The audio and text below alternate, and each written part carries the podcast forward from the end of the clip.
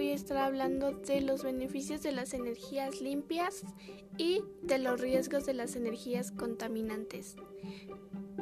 ¿Qué beneficios tienen las energías limpias?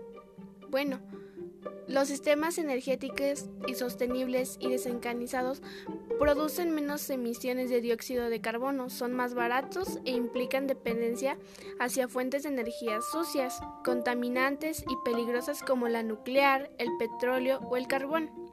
Además, reducen el impacto el cambio climático.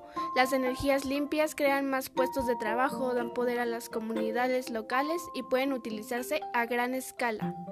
Décadas de progresos tecnológicos han demostrado cómo los molinos eólicos, aerogeneradores, los paneles solares y colectores términos solares han adquirido cada vez mayor protagonismo. Y bueno, pues para empezar con las energías limpias son usar energías renovables. Con las energías limpias todos ganamos. La principal ventaja es la es prácticamente la nula emisión de efecto invernadero, GEI, y otros contaminantes que contribuyen al cambio climático ayudan a disminuir enfermedades relacionadas con la contaminación. No necesitan grandes cantidades de agua para su funcionamiento. También reduce la necesidad de industrias extractivas en la medida de que se evite el uso de combustibles fósiles no crean problemas de basura difíciles de resolver como la eliminación de residuos nucleares o escorias, así como también pueden reducir la necesidad de proyectos hidroeléctricos de gran escala con los consecuentes efectos de inundación y erosión. Tienen ventajas económicas como la reducción de las tarifas en los servicios de la luz, agua y gas.